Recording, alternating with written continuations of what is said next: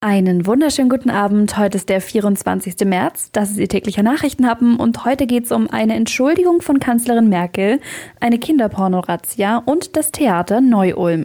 Der Nachrichtenhappen mit Lara von Dohlen. Sie hatte viele Fragen aufgeworfen. Jetzt ist klar, die umstrittene Osterruhe wird nun doch nicht kommen. Kanzlerin Merkel hat die Regelung gekippt und dann hat sie noch was gemacht, was es noch nie in Deutschland gegeben hat. Es war wirklich historisch. Vier Minuten lang hat sich die Kanzlerin heute für ihre Osterruhe entschuldigt. Das war ein Fehler, sagt sie. Dieser Fehler ist einzig und allein mein Fehler. Denn am Ende trage ich für alles die letzte Verantwortung qua Amt. Gleichwohl weiß ich natürlich, dass dieser gesamte Vorgang zusätzliche Verunsicherung auslöst. Das bedauere ich zutiefst und dafür bitte ich alle Bürgerinnen und Bürger um Verzeihung. Erstaunlich klare Worte von der Kanzlerin, kann man nicht anders sagen. Aber woher kommt dieser Sinneswandel? Immerhin haben Bund und Länder zwölf Stunden lang miteinander gesprochen. Da hätte doch schon jemand sagen können, äh, stopp, so geht das nicht. Darüber lässt sich natürlich nur spekulieren. Vielleicht lag es aber schlicht an der Länge des Bund-Länder-Gipfels. Der ging ja bis 3 Uhr nachts. Inzwischen sagt da die rheinland-pfälzische Ministerpräsidentin Dreier, um 3 Uhr morgens eine vernünftige Entscheidung zu treffen, ist eben auch eine Schwierigkeit. Da mag sie recht haben, denn offenbar hat man beim Gipfel viele Fragen nicht bedacht. Laut der Kanzlerin gab es nämlich viel zu viele Fragen, von der Lohnfortzahlung durch die ausgefallenen Arbeitsstunden bis zu der Lage in den Geschäften und Betrieben können, das haben die Beratungen der letzten 24 Stunden gezeigt, jedenfalls in der Kürze der Zeit nicht so gelöst werden, wie es nötig wäre. Wer sich also jetzt schon auf einen freien grünen Donnerstag gefreut hat, da waren sie nicht allein, aber das wird wohl nichts. Nein, Sie haben schon das richtige Datum erwischt. Es gab heute schon wieder eine Razzia. Diesmal wegen der Verbreitung und des Besitzes von Abbildungen schweren sexuellen Missbrauchs in sozialen Netzwerken im Allgäu. Ermittelt wurde unabhängig voneinander gegen sieben Männer und einen 15-Jährigen wegen des Verdachts des Besitzes sowie der Verbreitung von kinderpornografischem Material, sagte ein Polizeisprecher heute.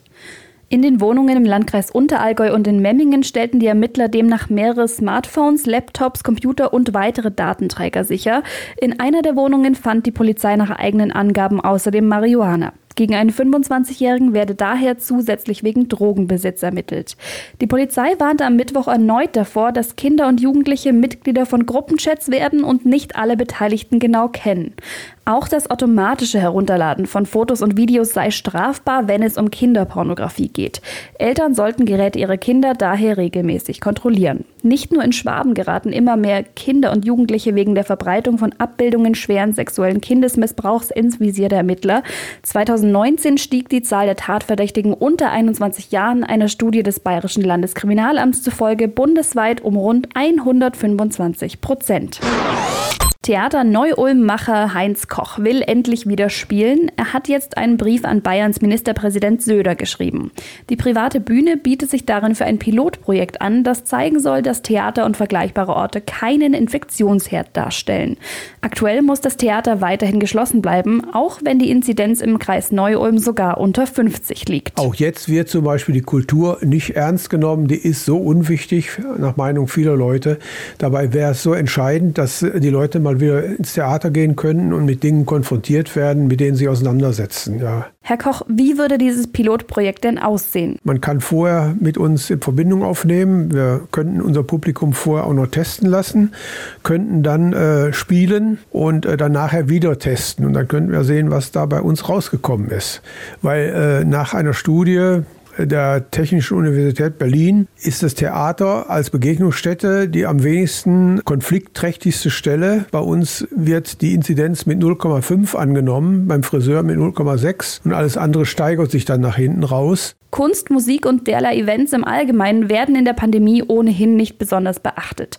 Herr Koch, welche Erwartungen haben Sie denn von der Regierung, was die Maßnahmen im Allgemeinen angeht? Wenn die dann sagen, ja, Sie haben ja grundsätzlich Interesse dran, dann werden wir das sofort machen, weil das haben wir in der Schublade. Also ob wir jetzt für 20 spielen, für 40 oder für 60 und wie wir das organisieren, ist immer das Gleiche. Also das ist kein Problem. Wir hoffen jetzt, dass irgendeiner aus der Staatskanzlei antwortet, aber wie wir das kennen, immer werden da irgendwelche Ausflüchte gesucht oder Vielleicht sind wir zu klein, um das bei uns auszuprobieren. Ich weiß es nicht. Vielen Dank, Heinz Koch vom Theater Neu-Ulm. Es gibt übrigens bisher tatsächlich bundesweit keinen bekannten Hotspot, der auf ein Theater, ein Kino oder ein ähnliches Kulturevent zurückzuführen ist. Trotzdem bleibt auch an diesen Stellen weiterhin alles dicht. Auch wenn Sie heute vorerst nicht ins Theater gehen können, vielleicht wird es ja nach Ostern bald wieder Realität. Haben Sie jetzt erstmal einen schönen Abend, auch ohne Theater. Wir hören uns dann morgen wieder. Bis dann.